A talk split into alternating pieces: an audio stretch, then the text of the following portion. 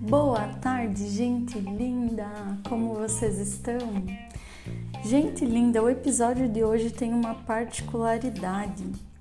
Eu fui convidada para dar aula sobre um tema que há muito tempo eu queria gravar o podcast para vocês. Então, eu uni o útil ao agradável. Nesse momento, eu estou gravando esse podcast enquanto eu ensaio para a aula que eu vou dar hoje à noite no curso de psicologia sobre raciocínio clínico para pensar o adoecimento psíquico. Vou falar, vou explicar assim, de onde parte um psicólogo para fazer uma avaliação de alguém quando essa pessoa busca psicoterapia, que critérios e que tópicos que ele olha para avaliar e entender essa pessoa. E também vou falar um pouquinho sobre a terapia cognitivo-comportamental e a terapia do esquema, que são as abordagens teóricas que eu utilizo para orientar o meu trabalho clínico. Vai ser um podcast um pouco mais teórico do que os outros, mas eu tenho certeza que vai trazer informações úteis para muitas pessoas e também matar um pouquinho da curiosidade sobre como se desenvolve o atendimento clínico.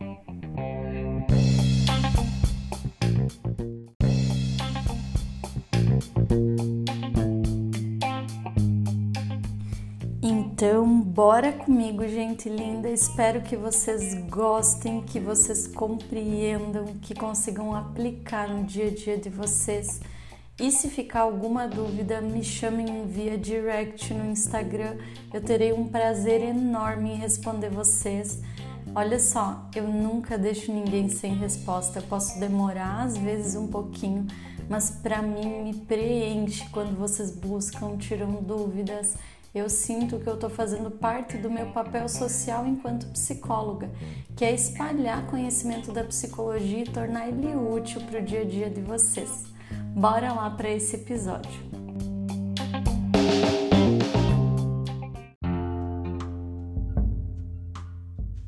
Então, quando você chega para um psicólogo na primeira consulta, onde ele vai fazer que a gente chama de anamnese, que é um roteiro de perguntas semi-estruturadas, onde ele vai tentar entender um pouquinho de você, do que você busca, quais suas dificuldades e sintomas no momento.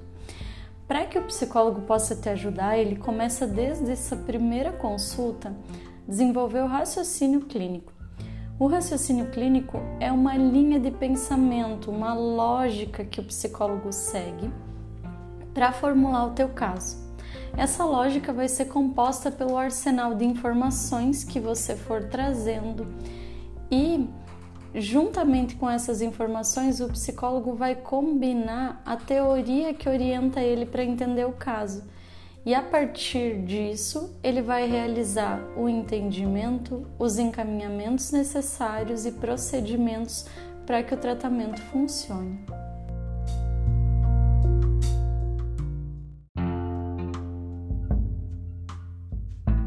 Faz parte desse raciocínio clínico a história de vida do paciente, os históricos hereditários de adoecimento, por exemplo, se na família a pessoa teve algum histórico de depressão, ansiedade, bipolaridade, histórico de suicídio ou outras desordens psíquicas.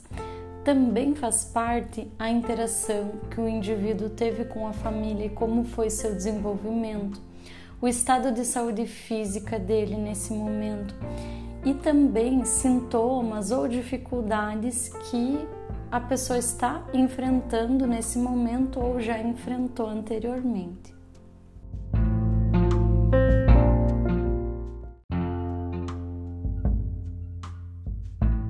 Todas essas informações vão ser entendidas à luz de uma teoria. E a principal teoria que eu utilizo atualmente é a terapia cognitivo-comportamental ela entende todos os problemas e dificuldades, baseada, claro, nos manuais universais de transtornos mentais, como por exemplo o DSM-5, que é o que está vigente no momento, mas ela também entende a partir de um modelo próprio, que é o modelo cognitivo. O que, que o modelo cognitivo nos diz? Que todos os pensamentos que a gente tem, eles vêm de crenças. Crenças essas que a gente desenvolve no decorrer da nossa vida. E cada pensamento, ele gera uma reação ou algumas reações emocionais, mexe com o nosso humor, gera reações fisiológicas, mexe com o nosso corpo e também reações comportamentais, ou seja, a gente vai ter comportamentos a partir do que a gente pensa, sente, tanto fisiologicamente quanto emocionalmente. E o que é legal do modelo cognitivo? Ele nos traz a ideia de que a gente tem padrões de pensamento que levam a padrões de comportamento e influenciam-se entre si né? Nossa, eu fui redundante agora. Influenciam-se entre si. É para ficar bem claro que pensamentos influenciam e são influenciados pelas nossas reações emocionais, que também influenciam e são influenciados pelas nossas reações comportamentais, que também influenciam e são influenciados pelas reações fisiológicas. Espera aí que eu vou dar um exemplo que já vai ficar mais fácil de entender.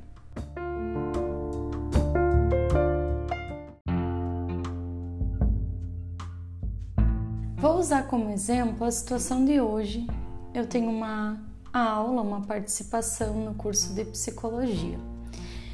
Pode ser, se eu for uma pessoa mais insegura ou mais ansiosa, que o meu pensamento automático seja: Meu Deus, o que vão pensar de mim?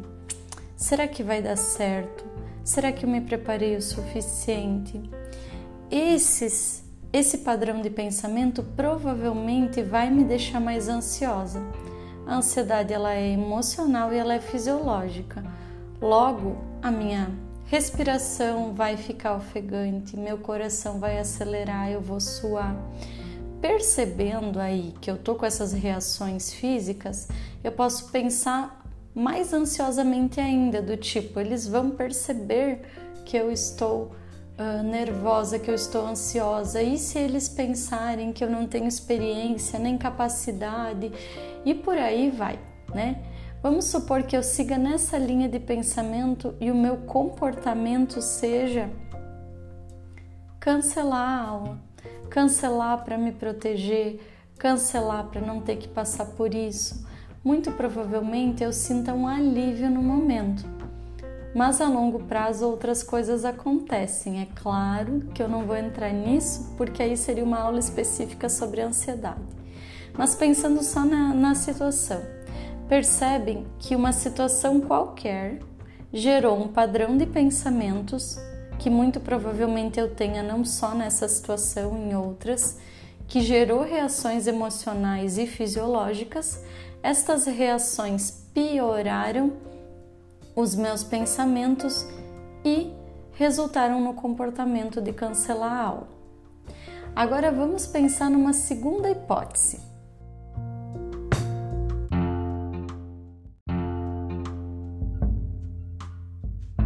Vamos imaginar a mesma situação. Eu tenho uma aula para dar e eu começo a pensar: será que vai dar certo? Será que eu vou conseguir passar o conteúdo que precisa? Será que eu vou conseguir de alguma forma contribuir? Será que vai dar certo? E eu tô com pensamentos ansiosos aí. Eu começo a ter reações fisiológicas, uma taquicardia, uma respiração acelerada. Eu começo a me sentir ansiosa e preocupada. Se nesse momento, ao invés de cultivar mais pensamentos ansiogênicos, eu adoto o comportamento de acalmar meu corpo, fazer uma respiração diafragmática ou preparar a aula mais ainda, revisar a aula mais ainda, que foi no caso que eu fiz, muito provavelmente eu não cancele a aula. E aí eu consegui usar a ansiedade ao meu favor. Por quê?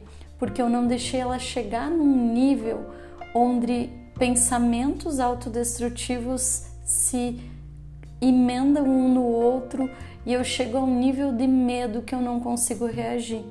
No momento que eu notei as reações emocionais e fisiológicas, eu adotei comportamentos que me trouxessem tranquilidade, cuidando das reações fisiológicas, a taquicardia, a respiração acelerada, para que diminuindo as reações fisiológicas, diminuísse o meu nível da ansiedade e eu conseguisse pensar em comportamentos que me ajudassem a atravessar essa situação ao invés de cancelar a aula. E comportamentos foram esses: estudar, preparar, revisar os slides.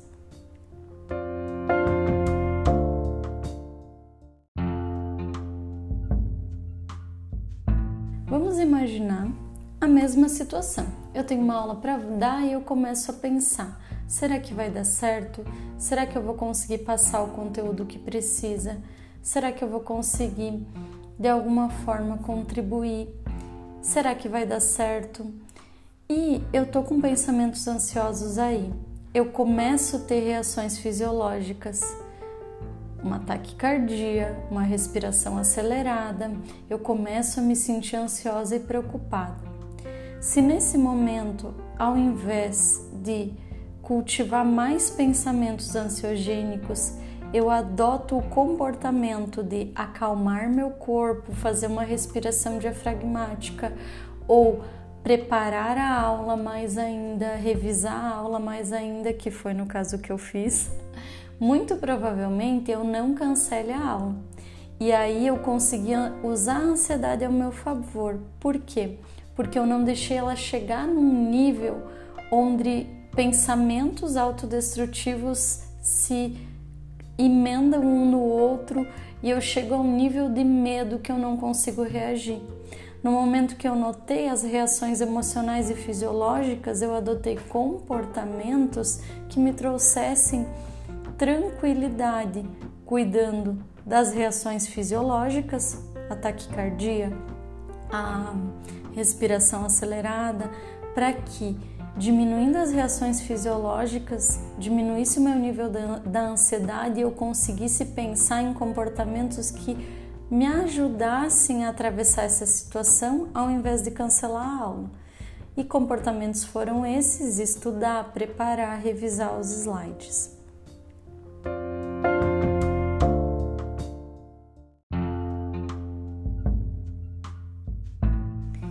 Muitas vezes a terapia vai fazer efeito desde o início já, na medida em que a gente ensinar esse modelo para o paciente, que é identificar seus pensamentos automáticos, as reações que ele causa na nossa emoção, no nosso organismo, trabalhar, modular e regular essas emoções para conseguir adotar os comportamentos que te aproximam de quem você é.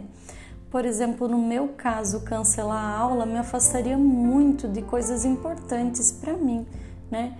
Então, muitas vezes as pessoas buscam psicoterapia e obtêm melhora só no fato de conhecer esse modelo, entender o quanto pensamentos influenciam nos comportamentos e nas reações e como dá para trabalhar tudo isso para que a gente faça escolhas mais conscientes. Mas atenção, eu não estou dizendo que basta pensar positivo. Isso é furada, gente. Pensar positivo não é a solução, e sim você identificar os teus padrões de pensamento, de onde eles vêm e para onde eles te levam. E através dessa identificação, cuidar de você, compreender e acolher seus pensamentos para ir mudar o padrão deles com o passar do tempo. Mas não tem nada a ver com o que se vende aí na internet e nos movimentos de autoajuda, que é apenas pensar positivo que está tudo resolvido. Nada disso.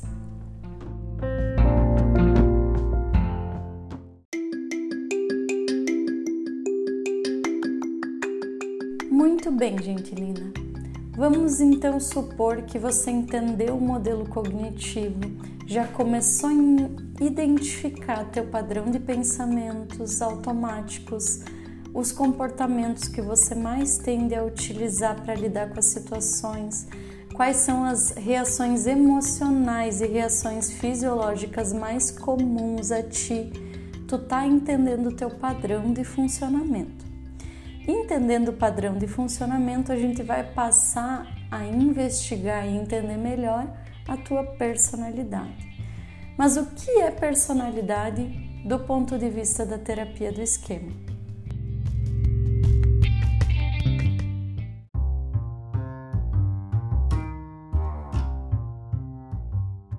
Personalidade, do ponto de vista da terapia do esquema, é um compilado de padrões cognitivos, ou seja, padrões de pensamento, e comportamentais, padrões de comportamento que a gente tem.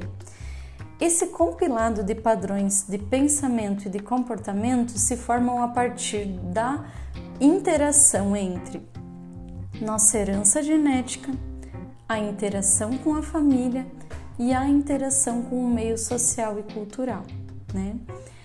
Na herança genética, a gente vai ter as tendências de temperamento, tá? Essas tendências de temperamento se formam a partir do que a gente herda dos pais e também de vivências gestacionais.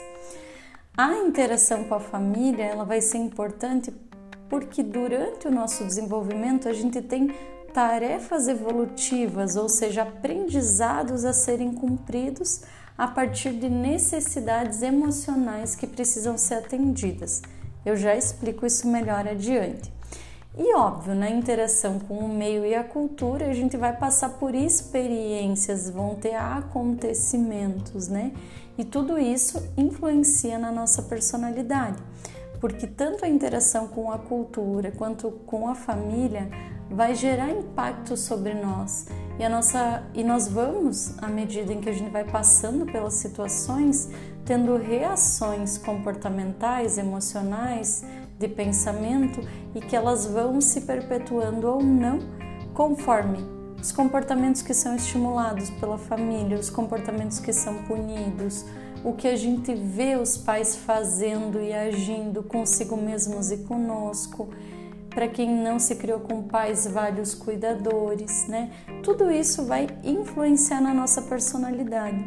Mas o que eu mais amo na terapia do esquema, como também na TCC, terapia cognitivo-comportamental é que nenhuma delas entende a personalidade como algo engessado, que a gente simplesmente tem e pronto. A nossa personalidade, por mais que ela siga um padrão mais rígido, ela está mudando sempre. E sempre que a gente se, se permite se observar, se entender, refletir e testar novos comportamentos e novos pensamentos e como eles repercutem em nós, a gente está trabalhando e transformando a nossa personalidade. Então a gente não é um, uma mera vítima do que nos aconteceu. A gente sim é vitimado por algumas situações e carrega o impacto e as cicatrizes delas, mas a gente sempre consegue trabalhar em cima disso. Podem levar meses e até anos, mas a gente consegue transformar alguns aspectos da nossa personalidade, ou pelo menos atenuar ou acentuar aqueles que a gente quer.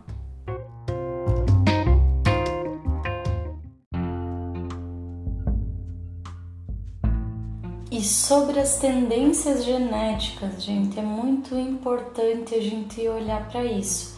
Elas são a parte mais difícil de mudar, né? Porque é uma parte bem que nasce com a gente, mas elas não significam destino, tá? Elas regulam se uma pessoa vai ter a tendência a ser mais tímida ou comunicativa, mais agressiva ou mais passiva, mais introspectiva ou mais extrovertida mais ansiosa ou mais deprimida, mais ou menos sensível aos estímulos. Mas uma criança extrovertida e comunicativa em uma família pode se retrair se o ambiente não favorecer isso. Como também pode ocorrer o contrário. Uma criança mais tímida, com estímulos adequados, ela pode desenvolver uma capacidade boa de se expor, de se comunicar, tendo a timidez, ela não vai deixar de ter, mas ela vai ter a habilidade de lidar com essa timidez.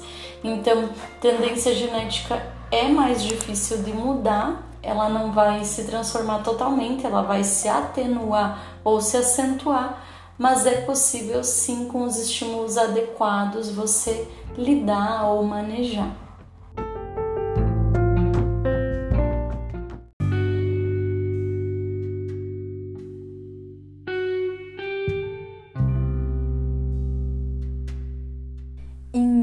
Desenvolvimento da nossa personalidade, a gente vai instalar, entre aspas, esquemas na nossa mente. Esses esquemas, eles são estruturas que organizam a nossa mente. São como filtros através dos quais a gente vai observar e interpretar a vida e as nossas experiências. E eles se desenvolvem a partir das memórias, das crenças e das regras que a gente foi adquirindo a partir das nossas experiências. Para o desenvolvimento desses esquemas acontecer, existem etapas do nosso desenvolvimento onde a gente tem necessidades específicas a serem atendidas. E essas necessidades específicas geram aprendizados importantes para a nossa evolução na vida. E eu já explico o que são cada uma.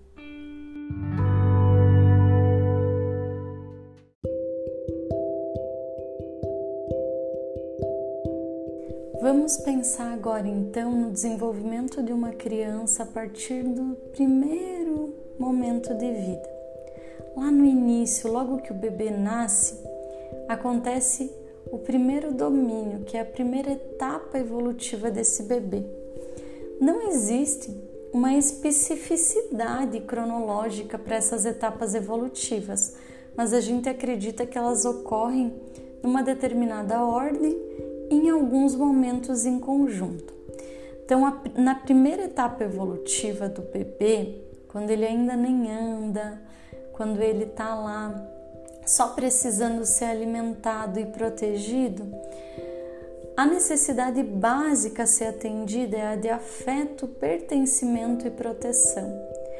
Quando a família consegue proporcionar ao bebê uma quantidade satisfatória, digamos assim, de afeto, pertencimento e proteção, o bebê vai desenvolver autoestima, ele vai se sentir capaz de se relacionar e isso vai ser a base do desenvolvimento. Na segunda etapa evolutiva, o bebê vai começar a explorar o mundo, né? E aí, a necessidade básica que precisa ser atendida nesse momento é o senso de autonomia e competência. Como que vai formar esse senso? Na medida em que a família estimula o bebê, a criança a explorar o mundo, né? E diz: "Olha só, tenta que eu tô aqui". A família não super protege, nem joga para o mundo de qualquer forma, né? Ela oferece o suporte e também o estímulo. E a tarefa a ser cumprida nessa fase evolutiva é sentir-se capaz de explorar e tentar e aprender com a sua experiência.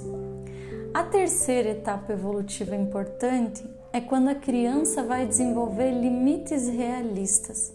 Nesse momento, a necessidade que a família precisa atender é de comunicar para essa criança esses limites, ensinar ela a perceber os limites, frustrar numa medida adequada essa criança. E a tarefa a ser cumprida a partir dessa necessidade é que a criança comece a aprender a se autogerir, tolerar a frustração, esperar e principalmente respeitar o espaço alheio. A quarta tarefa evolutiva é a orientação para si. Nesse momento, a família precisa atender a necessidade da criança de aprender a se cuidar, tá? Nesse momento, a, família precisa de alguma forma passar para a criança a mensagem de que ela pode respeitar suas necessidades, seus desejos. E a tarefa a ser cumprida é que a criança aprenda a se conhecer, se explorar, se respeitar observar suas necessidades e comunicar elas a quem se relaciona com elas. A quinta e última etapa evolutiva vai ter a necessidade da liberdade de expressão, Ou seja, a família precisa nesse momento atender a necessidade da criança de se expressar e também como ela vai lidar com descanso, com lazer, com gostos, né? A tarefa a ser cumprida nessa fase é a criança respeitar suas emoções e a expressão delas e conseguir desenvolver flexibilidade para lidar com as mais diversas situações. Essas etapas elas ocorrem sim nessa ordem, mas elas estão sempre sendo, eu diria que revividas. A gente está sempre aprendendo e atendendo de alguma forma essas necessidades e aprendendo essas tarefas. Vamos pensar. Para o resto da vida, a gente sempre vai precisar de afeto, pertencimento e proteção, também do senso de autonomia e competência, também dos limites realistas, também desenvolver o autocuidado e a liberdade de expressão cada vez mais. Então, o que eu mais gosto da terapia do esquema é que ela nos diz o seguinte: que ok, se a família não deu conta de atender essas necessidades e ajudar a criança a cumprir essas tarefas evolutivas, na vida, claro que com mais dificuldade, a gente também vai poder aprender. E muitas vezes, vínculos que a gente vai ter na vida adulta vão nos ajudar a desenvolver essas questões, inclusive o vínculo com o terapeuta.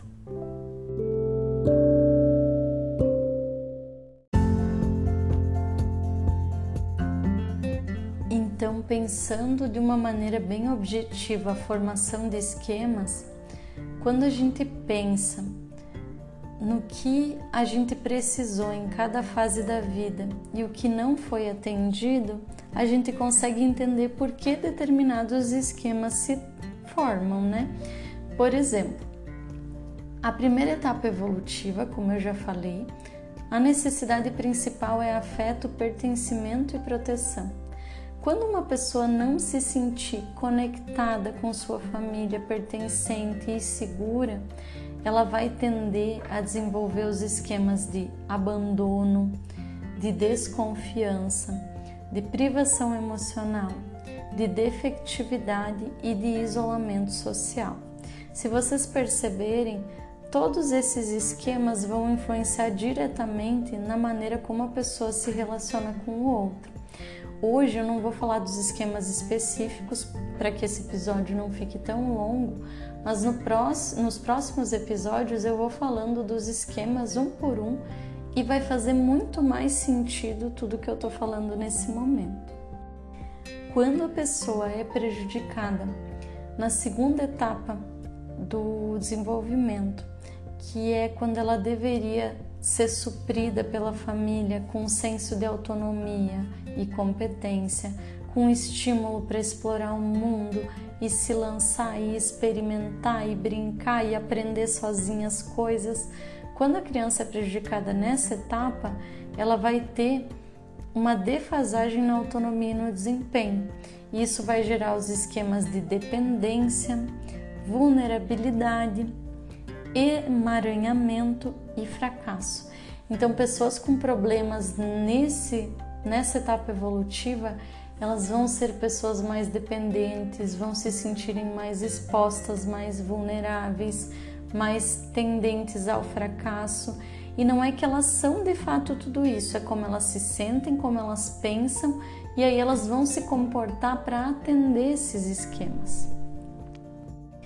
Pessoas com problema lá na terceira etapa evolutiva, que é quando a gente deveria desenvolver limites, elas vão ter o esquema de arrogo, vão ser pessoas assim que pensam de maneira mais grandiosa, que se acham o centro do universo, ou também vão ter um esquema de autocontrole e disciplina insuficientes. Vão ser aquelas pessoas que querem realizar coisas, mas têm dificuldade de se disciplinar ou tolerar a frustração, ou se organizar para conseguir seguir com seus objetivos. Quando se tratar de falhas, lá no quarto domínio, onde deveriam ser supridas as necessidades básicas de autocuidado, onde a família deveria estimular a criança a orientação para si, o autocuidado, uh, as pessoas vão ter esquemas mais com direcionamento para o outro. Ao invés de saber se preservar e se cuidar, a pessoa vai se subjugar, vai se auto-sacrificar, vai se comportar de maneira sempre a buscar a aprovação e o reconhecimento do outro, mesmo que isso custe o bem-estar dela. Então, pessoas com problemas nesse domínio vão ser direcionadas para o outro o tempo todo, que é o contrário do que essa necessidade, essa tarefa evolutiva pede, que é que a pessoa saiba se cuidar. Por último, nós temos o, a quinta etapa evolutiva, né, que diz respeito à, à necessidade de liberdade de expressão. Pessoas que não tiveram essa liberdade na família, elas vão tender a ser mais pessimistas ou negativas, vão ter o esquema de negativismo, elas vão tender a ter o esquema de inibição emocional, que são pessoas que geralmente não prestam atenção nas suas emoções, na medida em que as emoções vêm, elas sucumbem, elas não lidam, elas fazem coisas, adotam comportamentos para não sentir essa emoção. E também vão desenvolver padrões mais inflexíveis, que é um dos esquemas uma postura crítica muito exagerada, aquela pessoa que está sempre se cobrando e com a sensação de que nada é bom o suficiente, e também aquela pessoa com uma postura punitiva. Qualquer mínimo erro, ela se cobra demais, ela se pune, ela fica remoendo. E pessoas com problema, é, nessa etapa evolutiva da liberdade de expressão, elas vão ser pessoas que têm dificuldade de relaxar, dificuldade de aproveitar a vida vocês percebem que interessante que é a gente olhar que cada necessidade que precisa ter, ser atendida, ela vai desenvolver habilidades específicas em nós. E se a gente não desenvolver essas habilidades, nós vamos ter esquemas desadaptativos que vão ser esses esquemas que vão atrapalhar a nossa maneira de ver a vida, de pensar, de sentir.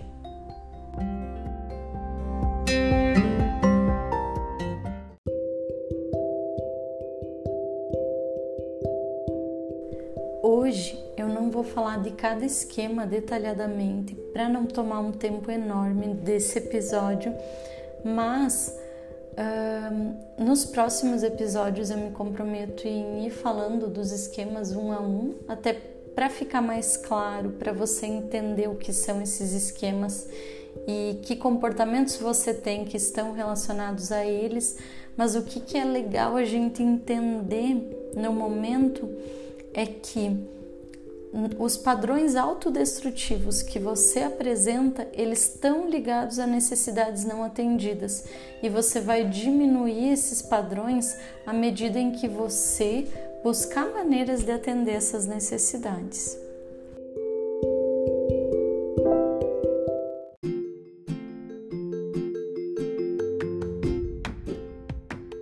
Talvez seja difícil para você pensar o que te faltou olhando apenas para as necessidades não atendidas e as tarefas a serem cumpridas. Mas se a gente pensar nas famílias típicas que não atendem essas necessidades, fique mais fácil.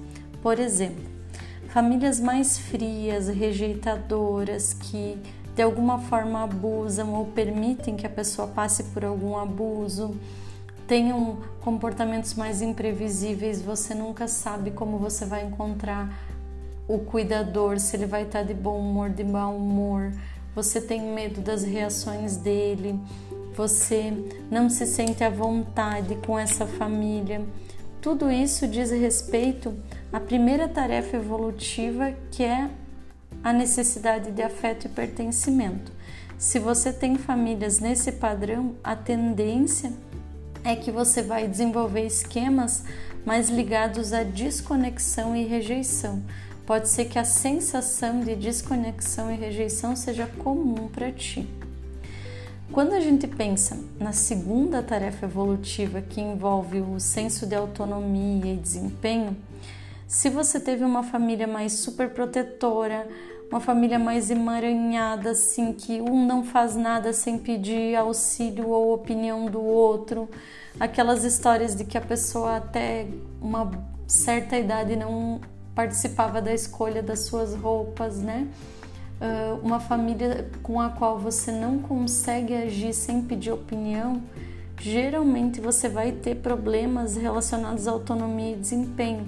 Você vai ser uma pessoa assim que duvida da tua capacidade, que tem medo do fracasso, que se sente incompetente, que sente que não sabe fazer nada sem auxílio do outro. Você tende a se sentir uma pessoa mais vulnerável a doenças, a desastres. Tu vai ser uma pessoa mais insegura e mais ansiosa se tua família não te supriu nessa questão. Seguindo a lógica da evolução, a próxima etapa seria a de limites realistas. Se você teve uma família muito permissiva, que não te orientava, que não te dizia claramente o que era certo e o que era errado, que não deixava você se frustrar e lidar com a frustração, muito provavelmente você vai tender a ter dificuldades de entender o espaço do outro, ou você até entenda o espaço do outro, mas tenha dificuldade no autocontrole, na autodisciplina, para se organizar para atingir teus objetivos, né? Pensando no quarto domínio, que é a próxima etapa evolutiva, se você teve uma família que a aceitação, o amor, era condicionado a você ir bem na escola, você ser uma, um bom, uma boa pessoa, uh, ou para obter amor e aceitação dessa família, você tinha que atender às expectativas dos seus cuidadores. Muito provavelmente, quando você deveria ter desenvolvido uma orientação para si, que envolve você se respeitar, você comunicar suas necessidades, poder dizer não quando não está afim, uh, não atender expectativas de outras pessoas. Se você é uma pessoa que às vezes sacrifica o teu bem-estar, uh, se subjuga as pessoas que você ama, faz coisas muito complicadas para ti em busca de aprovação e reconhecimento, muito provavelmente nessa fase a tua família não te direcionou para desenvolver o autocuidado. Foi uma família que estimulou você sempre, sempre pensar primeiro no outro do que em ti. Pensando no último domínio de etapa evolutiva, se você teve problemas nesse sentido, provavelmente você teve uma família mais punitiva, perfeccionista, que tendia a evitar erros, que dava pouco espaço para o prazer e mais espaço para as obrigações, trabalho. Se você teve uma família assim, a tua tendência é ser mais negativo, mais pessimista, aquele excesso de pé no chão, a inibir tuas emoções, não escutar as importantes mensagens que elas têm para te dizer você vai ser uma pessoa com dificuldade de flexibilizar regras, tu vai ter uma postura crítica bem exagerada contigo mesmo e até punitiva.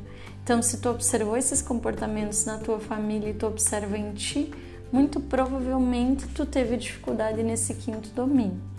Mas eu volto a dizer, gente, quando a gente identifica essas dificuldades, cabe a nós perceber se hoje agir com esse padrão de comportamentos, alimentar esse padrão de pensamentos nos ajuda ou nos atrapalha, né? E na medida que a gente percebe isso, vale muito testar novos comportamentos para perceber como você se sente e aí ter mudanças.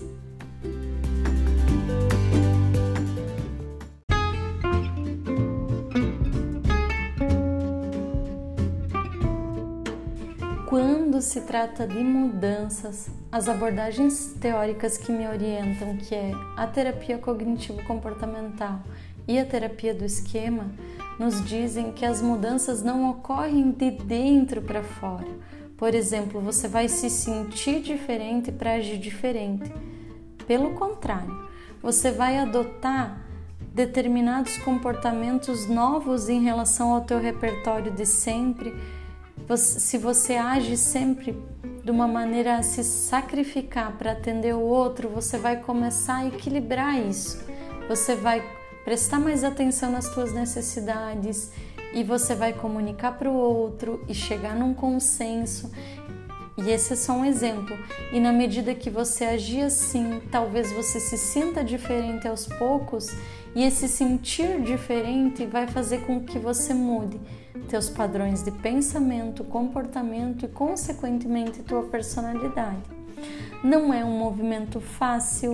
Talvez de início, quando você passar a se respeitar mais, por exemplo, você até se sinta desconfortável, você não tenha um alívio, mas com o passar do tempo você vai ver que isso te traz benefícios a longo prazo e tu vai aderindo aí no teu padrão novo de funcionamento.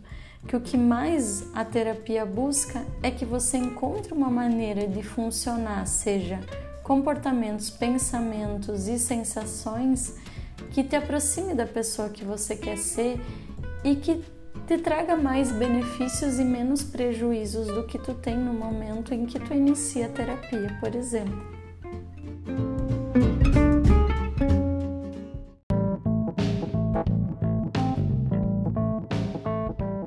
Gente linda, esse episódio ficou muito teórico, mas era a proposta dele. Eu precisava explicar sobre o modelo cognitivo, sobre a formação dos esquemas, sobre as etapas evolutivas do nosso desenvolvimento e como o atendimento das necessidades específicas delas influencia na formação dos esquemas. Eu termino esse episódio com o compromisso de falar especificamente de cada esquema nos próximos episódios. Acredito que vocês vão aproveitar bastante. Por mais que o conteúdo seja denso, conforme a gente vai ouvindo, reouvindo e pesquisando e compreendendo, vai fazendo sentido. Tenho a sensação que talvez quem mais ouça esse episódio vão ser as minhas clientes, com quem eu trabalho bastante essa teoria, e também os estudantes para quem eu gravei a aula de hoje. Mas, independente de quem esteja aqui, eu agradeço muito por me ouvir, agradeço muito por participar comigo do meu propósito de propagar conhecimento da psicologia para que se torne útil no teu dia a dia. Um abração, é um privilégio ter você aqui.